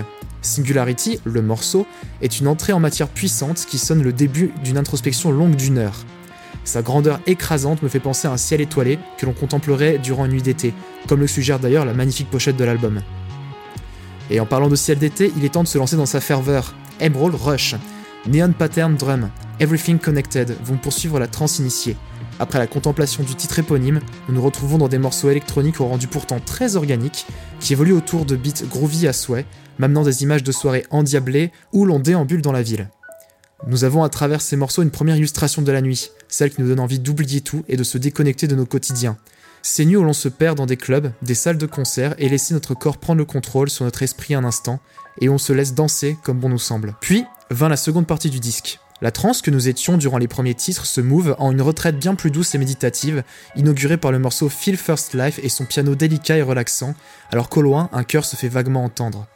L'album nous prend par la main et nous fait traverser des mélodies délicieuses qui se répètent en boucle mais sans jamais se ressembler complètement, faisant varier textures et couches pour chatouiller nos oreilles. Je pense notamment aux motifs apparaissant dans Cosm qui me font fondre à chaque écoute. Mais également Luminous Beings, où nous sommes encore une fois travaillés par ses boucles de synthé et surtout par sa douce ligne de basse terriblement sensuelle qui m'a évoqué quelques morceaux de Deadmau5 parfois. Le morceau laisse apparaître quelques lignes de piano avant de fondre sur le titre final Recovery et son piano minimaliste, envoûtant et sensible. Une bulle de paix sublime qui m'évoque ces soirées avec mes frères à s'allonger quelque part et contempler ensemble les étoiles. Et c'est en ça que sa seconde moitié d'album m'évoque la nuit. Ces moments de retraite où on se sent apaisé, que ce soit seul dans un cocon personnel, mais aussi à travers quelques doux instants de vie partagés. Singularity est un album merveilleux. John Hopkins réussit complètement son objectif. Son disque est hypnotisant, méditatif et transcendant. On prend plaisir à savourer l'évolution de ces boucles qui nous transportent.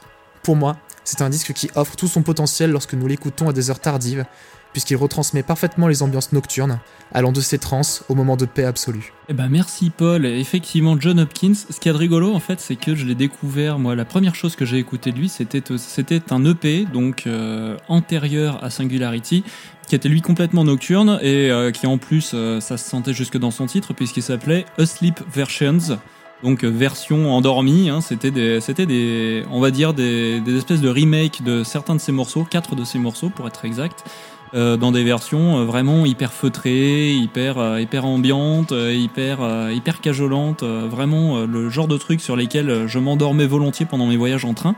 Et Singularity, en fait, effectivement, il poursuit un petit peu, euh, il poursuit un petit peu dans cette même veine. Alors avec quelque chose de plus rythmé, hein, comme tu disais, mais ça reste quand même très feutré, ça reste des rythmes euh, qui, reposent beaucoup sur les basses, quelque chose d'assez sourd, mais qui, euh, qui ne gêne absolument pas euh, soit euh, la trance, soit euh, la méditation euh, silencieuse. Enfin, c'est euh, effectivement un album qui se prête très bien à un contexte d'écoute nocturne.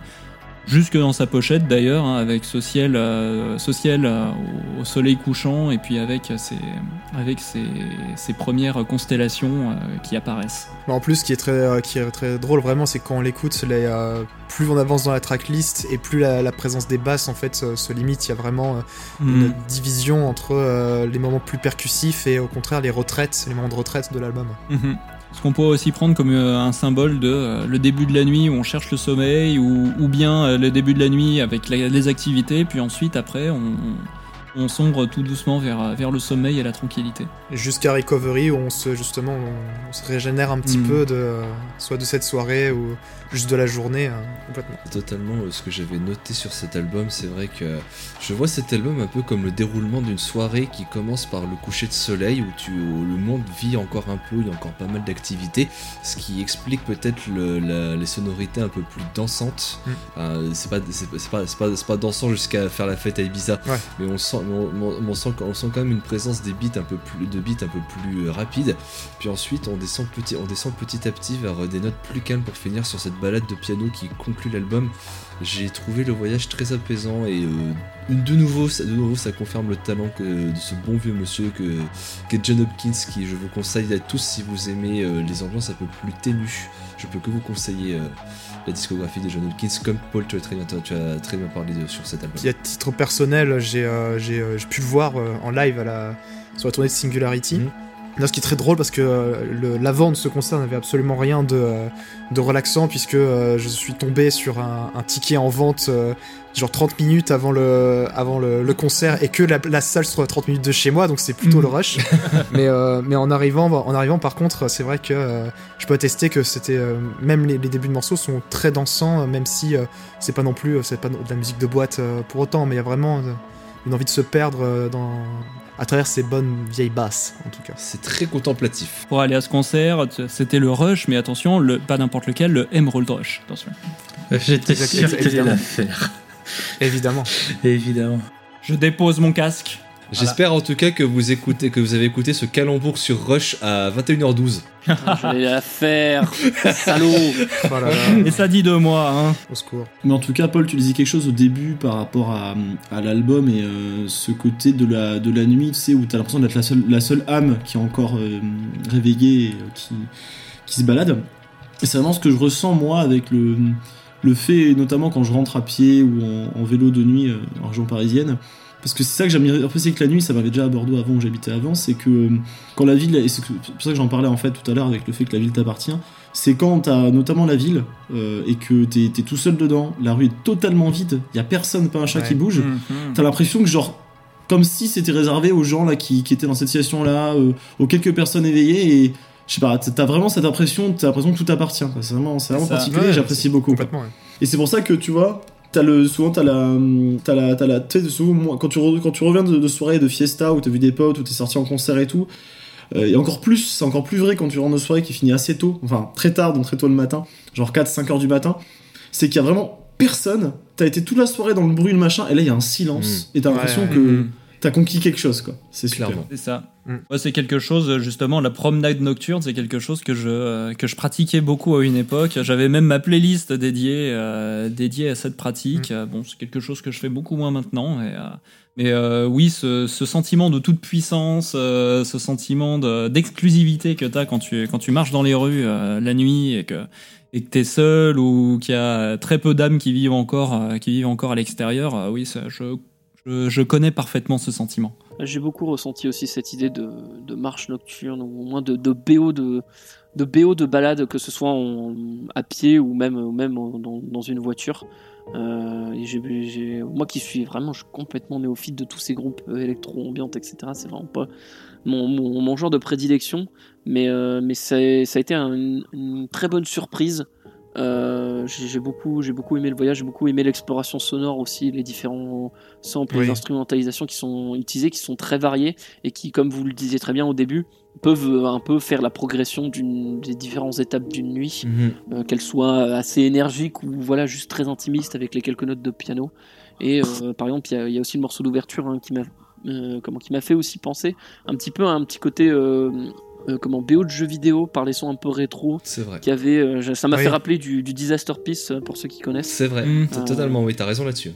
mais euh, mais ouais voilà en tout cas j'ai j'ai j'ai beaucoup aimé Alors déjà, ça me fait très plaisir parce que je sais que toi, tu n'es pas un grand aficionados de musique électronique. Moi, Singularity, c'était ma porte d'entrée pour vraiment réaliser que je pouvais vraiment prendre mon pied sur un album entièrement électro.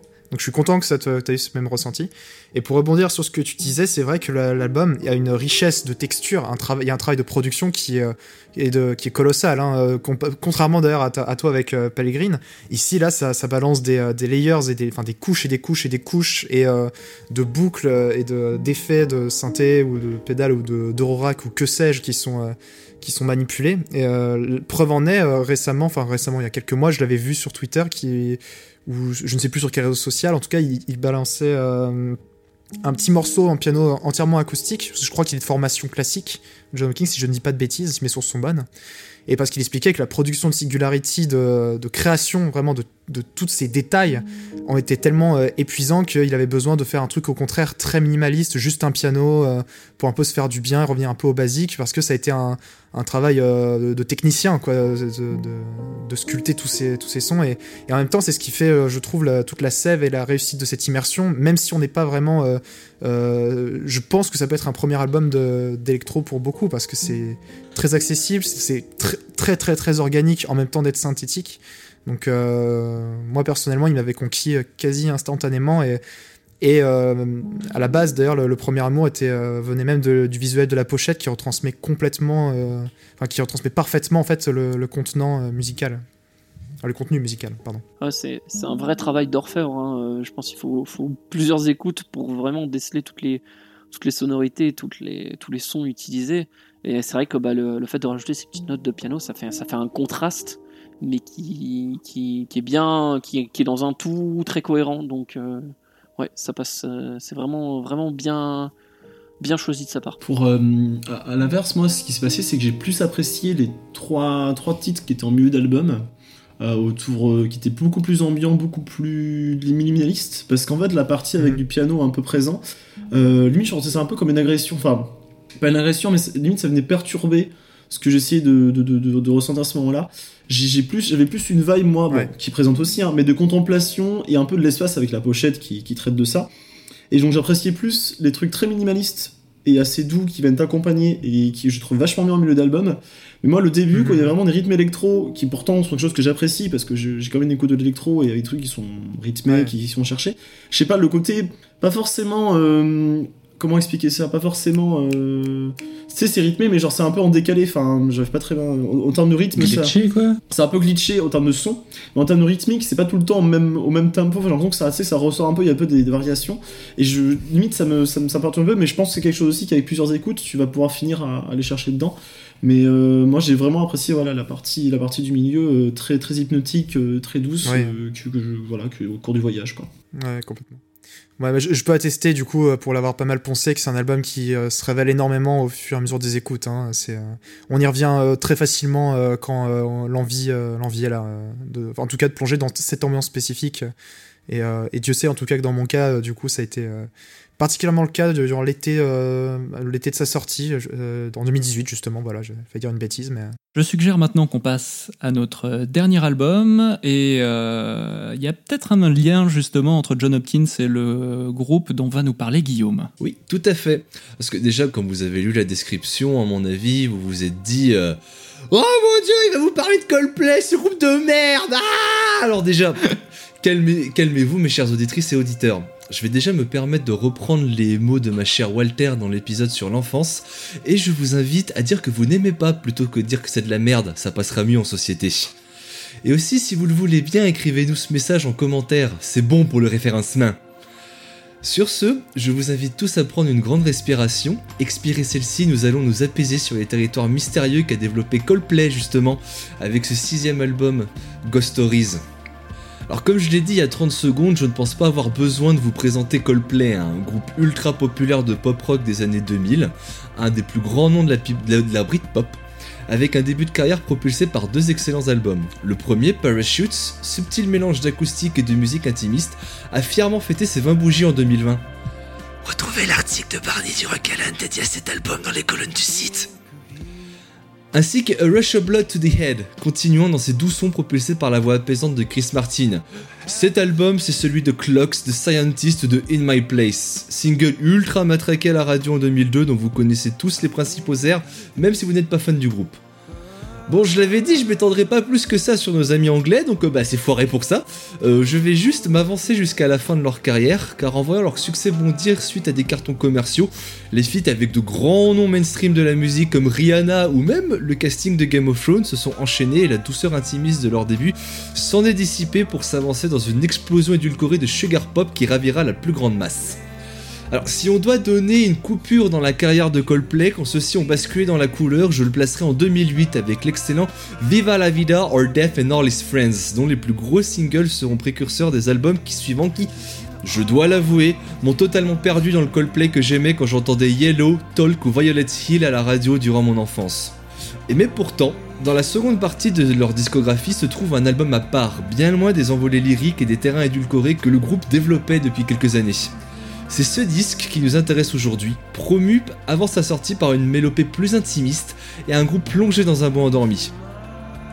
Alors qu'on se le dise, Ghost Stories n'a pas comme thématique principale la nuit, il va plutôt subtilement utiliser son environnement nocturne pour dissiper ses idées en nous. Un peu comme pas mal de productions du groupe, les paroles seront centrées sur un idylle, une romance quiète et apaisante. Et ce, dès son ouverture, Always in My Head. La chanson raconte les rêves endoloris d'une personne pensant toujours à son être aimé, et on se retrouve à partager son sommeil, invité par les textures de voix féminines et de synthétiseurs reposants. Car oui, cette fois-ci, au revoir les explosions de couleurs et rebonjour aux moments de quiétude et aux ambiances réservées. Dans sa globalité, l'album est porté par des sonorités plus intimistes, comme un retour aux sources à leur premier succès. On comprendra dès lors que cet album nous offre une accalmie dans la discographie de Coldplay. Accalmie prouvée par les personnes que l'on retrouvera à la production de cet album. Je vais pas tous les citer, mais surtout un des noms les plus récurrents, à savoir celui de John Hopkins. Et oui, en plus d'être un partenaire de longue date du groupe, aussi un fervent adorateur des ambiances posées nocturnes. Du moins, j'espère que c'est ce que vous avez compris car vous étiez attentif durant le paragraphe précédent de Paul. Un album plus électronique que pop donc, où les instruments maîtres à bord sur un piano et la voix de Chris Martin accompagnés par quelques back vocals féminins et une légère guitare. Il fut promu par deux chansons à sa sortie en 2014. La première étant Magic, portée par un beat doux, hypnotisant et quelques harmonies de six cordes sereines laissant une nouvelle fois place de capitaine à la voix pure de Chris. Celui-ci revient à ses habitudes de nous porter dans des contrées emplies de douceur au lieu de nous inciter à faire la fête comme c'était le cas sur les précédentes productions du groupe. Le paroxysme de cet apaisement sera atteint au milieu de disque avec l'autre titre qui servira de promotion pour le disque Midnight, produit par ce même John Hopkins cité précédemment. On ne peut pas faire plus clair comme ambiance nocturne, avec cette lointaine mélodie, ce vocodeur qui va nous transporter dans les bras de Morphée. Évidemment, la suite n'est pas en reste, les thématiques s'accrocheront à nos oreilles. C'est l'arpège de True Love qui produit un beat qui est, ou encore Another's Arm, c'est son cœur féminin en introduction, ou la guitare acoustique de Oceans. Tout dans cet album est fait pour vous reposer, mais malheureusement le seul point noir de cet album que je me dois de nommer tant celui-ci crève l'écran, c'est le plus gros succès du disque, à savoir A Sky Full of Stars, qui comme tous les autres gros tubes du groupe vous avez été matraqué lors de l'année de sortie de l'album. En même temps, le morceau fut utilisé comme hymne de la Coupe du Monde du football de Brésil en 2014. Cette chanson, produite par le suédois Tim, Bergling, que vous connaissez plus sous le nom d'Avicii, c'est un morceau qui c'est le morceau qui sauvera l'album de l'échec commercial, car oui, l'album reçut un accueil mitigé à sa sortie, suite justement à un style trop différent que celui exploité sur Viva la Vida ou bien Milo Xilotto, le prédécesseur de Ghost Stories. Mais cette piste est pour moi le gros défaut de l'album, c'est une piste totalement hors sujet avec le reste du voyage proposé jusque-là. Mis en fin d'écoute de l'album, on revient des thématiques festives et ça va brutalement vous réveiller. Alors forcément, ça va pas nous provoquer une sensation très agréable de vous sortir de votre sommeil lorsque celui-ci commence à devenir plus profond au fil et à mesure de notre écoute. Le problème de ce réveil va toutefois être vite résolu avec une mirifique conclusion, sobrement intitulée Oh, posant une douce balade au piano qui va s'éteindre dans le motif des chœurs féminins entendus au début de l'album. Au final, je ne peux que vous conseiller ce disque si vous cherchez une écoute relaxante, qui est bien loin des carcans du genre de la pop moderne, qui celle-ci vous incite plus à la motivation ou la danse. Ghost Story, c'est un album calme, intimiste, et que je vous conseille à tous si vous voulez trouver le sommeil dans la plus belle des sérénités. Alors c'est bien beau tout ça, parce que toute notre sélection dans cet épisode est plus ou moins portée sur des écoutes nocturnes, donc forcément plus apposées de ce qu'on peut écouter pendant la journée. Donc pourquoi je vous parle de Coldplay de cet album aujourd'hui? Parce que surtout que j'aurais pu vous parler de tant d'autres albums que ce soit dans la synthwave, dans le post-rock ou dans le rock psyché.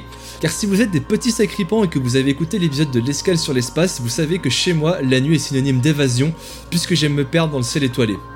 Ce coup-ci, j'ai voulu changer un peu des épopées spatiales et revenir sur Terre avec ce que nous aime tous au plus profond de nous, nos émotions. Et vous savez que la plus forte d'entre elles, c'est l'amour. C'est le thème global de Ghost Stories, composé alors pendant le divorce de Chris Martin. Les ambiances nocturnes sont ici portées par un spleen nonchalant, une véritable thérapie qu'a produit le groupe afin de surmonter cette épreuve difficile. L'objectif de cet album est de passer la nuit obscure dont les ténèbres nous englobent lorsque vient la fin de l'histoire. Tout comme à la fin de chaque récit, on nous laisse toujours sur un fond vierge, blanc ou noir, avec comme seul fond sonore un silence pesant pour montrer que l'aventure est terminée.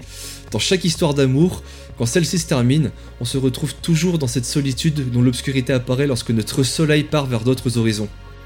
Pour Chris Martin, il a passé sa nuit à composer ses histoires de fantômes.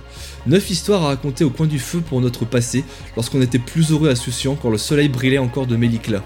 Ces petits dialogues avec nos spectres vont nous permettre de digérer les aventures terminées, d'en tirer les conclusions qui nous feront passer une nouvelle journée. Cette quiétude planante dans tout l'album a pour simple objectif de nous apaiser, de nous accompagner quand pour nous aussi le jour se couche sur nos récits. Ce sont les conclusions que j'en ai tirées une fois l'album apprécié et apprivoisé. De mon point de vue, c'est l'album qui m'aida moi aussi à passer, à passer outre une douloureuse rupture et qui aida ma nuit à faire un passage moins ardu à surmonter.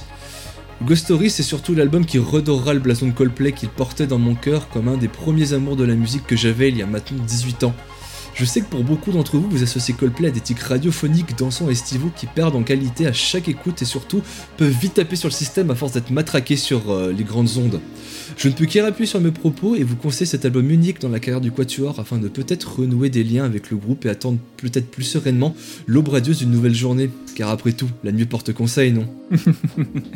Merci Guillaume. Et euh, comme tu disais, oui, cet album de Coldplay est assez à part, en tout cas dans la carrière récente du groupe, qui est très porté sur la pop de stade, hein, Ouais. euh, comme, comme tu l'as bien souligné, et quelque chose que perso, je, que, à titre personnel, je n'apprécie pas. Je te rejoins Je là-dessus. suis comme toi, beaucoup plus, euh, beaucoup plus, euh, beau- beaucoup plus amateur de, des débuts de Coldplay, hein, jusqu'à X and Y, plus précisément. Mais marrant d'ailleurs, tu, dis- tu parlais de John Hopkins. Je- justement, j'avais en tête le fait qu'il avait collaboré aussi sur Viva la Vida. Il avait été euh, invité euh, de manière très courtoise par Brian Eno qui a produit l'album. Et euh, oui, cet album, en tout cas Ghost Stories, euh, est très surprenant parce qu'il est beaucoup plus subtil en fait que tout ce qu'a produit Coldplay ces dernières années. euh, Ouais, ce qui fait qu'il est beaucoup plus plaisant, il est beaucoup plus mesuré. Et comme toi, je trouve que Skyfall of Stars, mais qu'est-ce que ça fout là?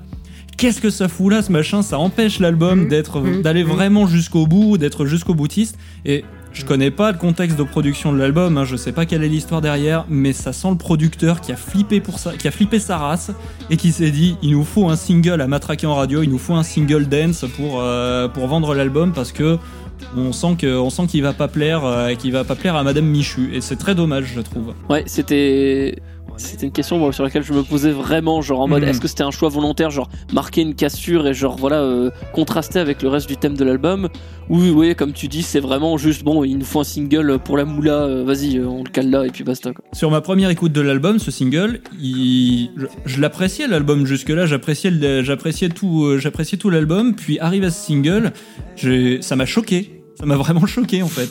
Ouais, en même temps, puis quel single. hein. C'est ce que je disais, c'est je, je pense plutôt sur la seconde sur la seconde théorie que je partage avec vous, euh, Thomas et Chris. Je pense plutôt que oui, c'est le producteur qui a flippé sa race en voyant que l'album allait être beaucoup moins dansant que ce qu'avait euh, produit Coldplay juste avant, parce qu'on rappelle que l'album d'avant de Coldplay c'est Milo Xilotto, qui contient, euh, qui contient les plus gros succès du, euh, du, du groupe, hein, euh, Every Cheered Up is a Waterfall, Princess of China avec Rihanna, ou même leur chanson la plus écoutée, à savoir Paradise. Donc ouais justement en voyant un album un peu plus intimiste je crois que le producteur a vraiment flippé. Ils ont fait vas-y j'appelle Avicii on va produire un truc et ça a marché. Ça a marché le, morceau le morceau est Sky Full of Stars est très connu du grand public mais j'avoue que c'est un album un- un- une chanson totalement hors sujet dans le contexte dans le contexte de production de la- de l'album.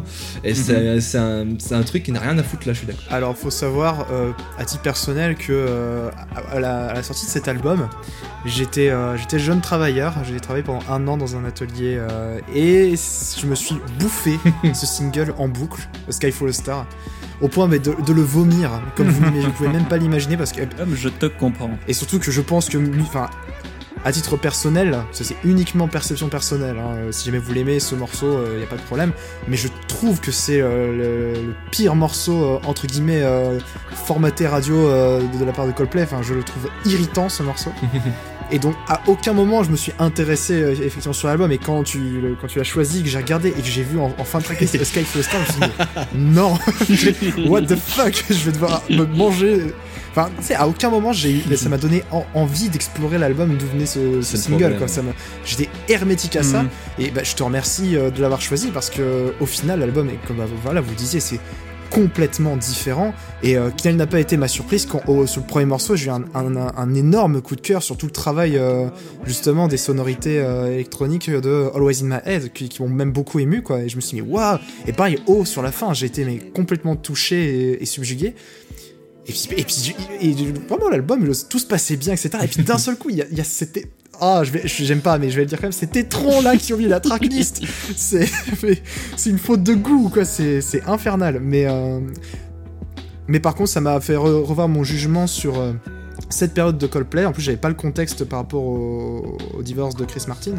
Et, euh, et pour ça, je te remercie parce qu'effectivement, c'est un album qui méritait l'écoute. C'est juste qu'il y a une, une erreur de, une erreur dans le parcours, quoi. De, Mais je pense, je, je- c'est vrai qu'on appuie, on appuie beaucoup sur le fait que Sky Full of Stars est très hors sujet et que pour, pour des raisons, nous qui n'aimons peut-être pas la pop plus dansante que ça, on n'aime peut-être pas ce single, mais oui, j'espère, j'espère en tout cas que dans euh, mes mots, en tout cas, j'ai, j'ai, euh, je vous ai donné l'envie de réécouter l'album sans, Mhm. sans, sans ajouter à la tracklist Sky Full of Stars parce que oui, je trouve vraiment que c'est un, très- que c'est un magnifique, que c'est un magnifique album Vous, justement.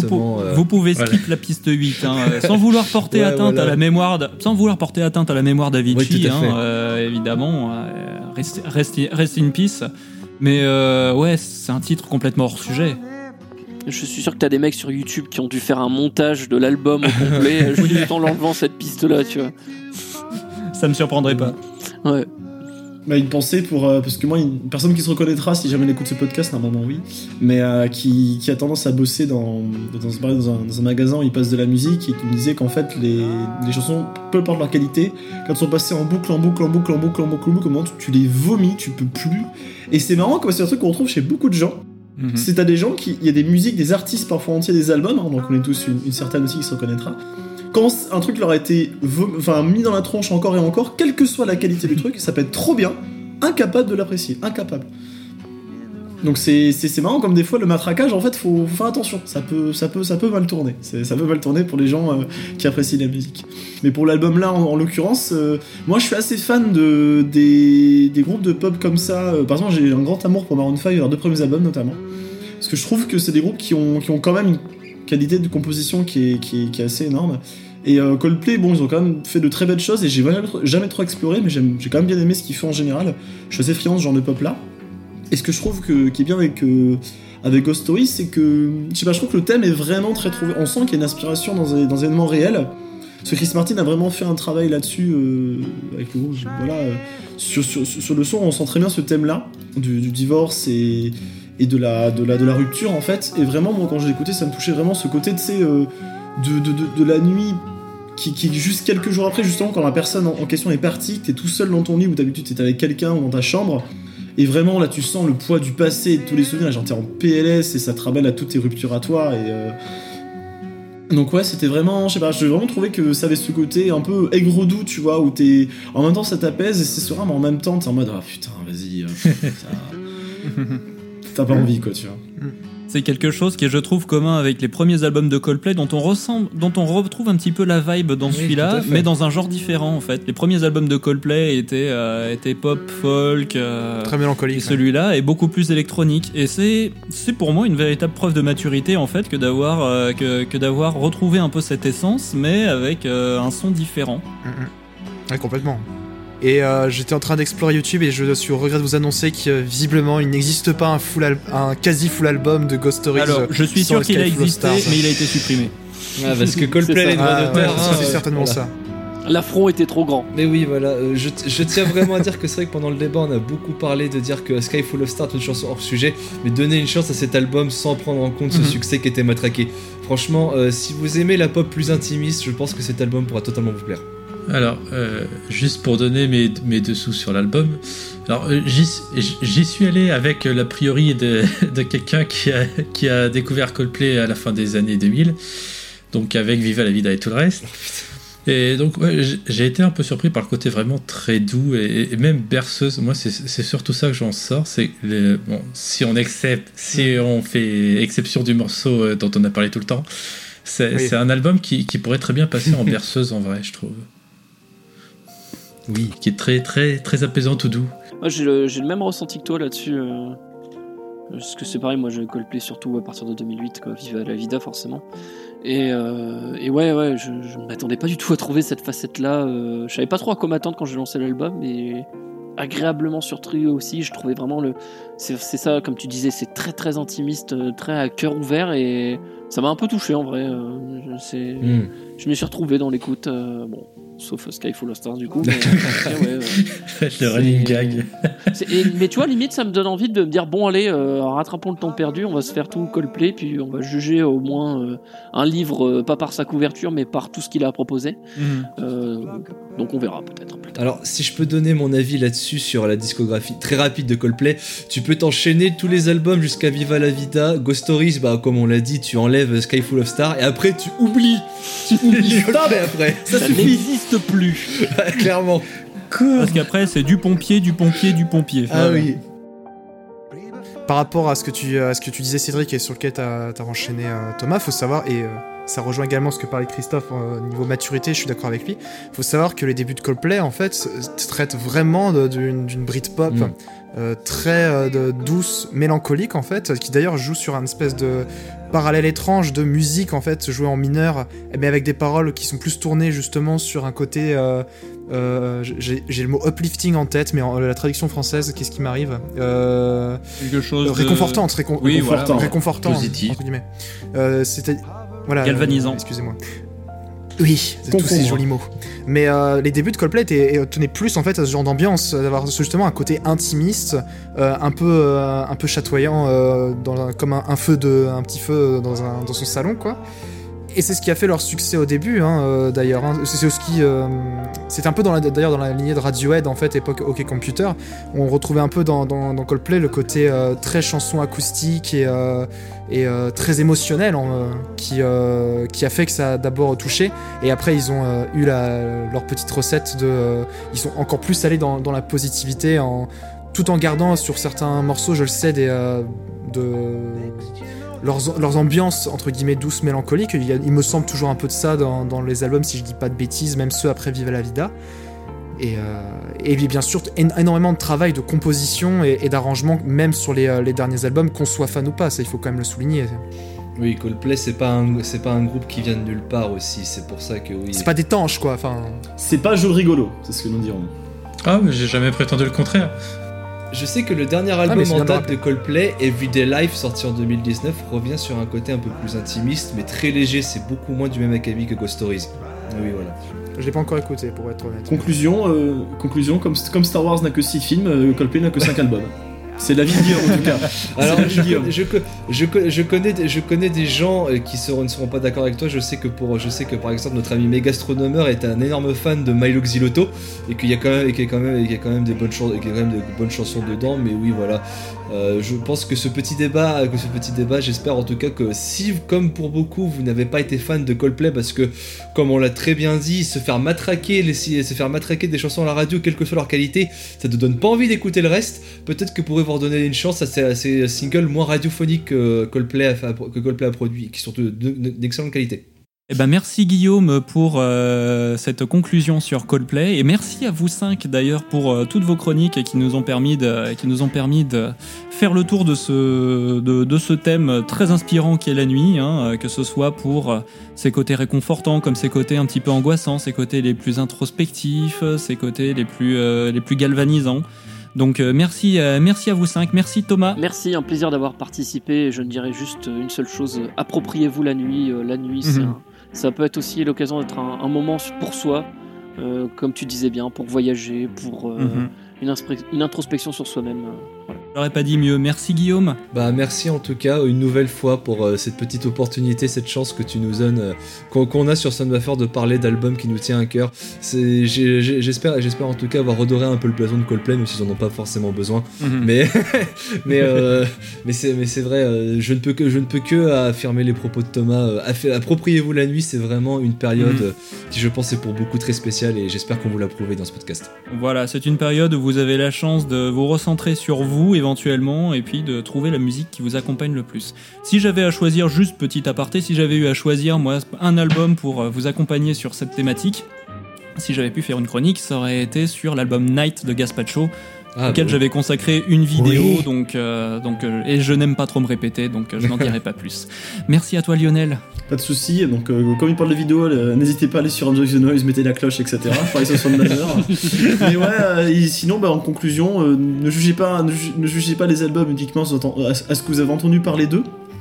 Donnez une chance aux albums, parce que pour le coup, le Coldplay, vous pouvez y trouver de belles choses, et que ce soit voilà, quand c'est un gros groupe ou un petit groupe comme euh, Pellegrini dont on a parlé, euh, ils ont pas beaucoup d'écoute, mais ils ont des choses à dire, donc euh, donnez-vous le temps d'écouter des petites Mhm. choses, c'est ce qu'on vous conseille, on espère vous avoir donné plein d'idées. Un gros groupe, un petit groupe, c'est l'heure de l'apérigroupe. Merci euh, Paul.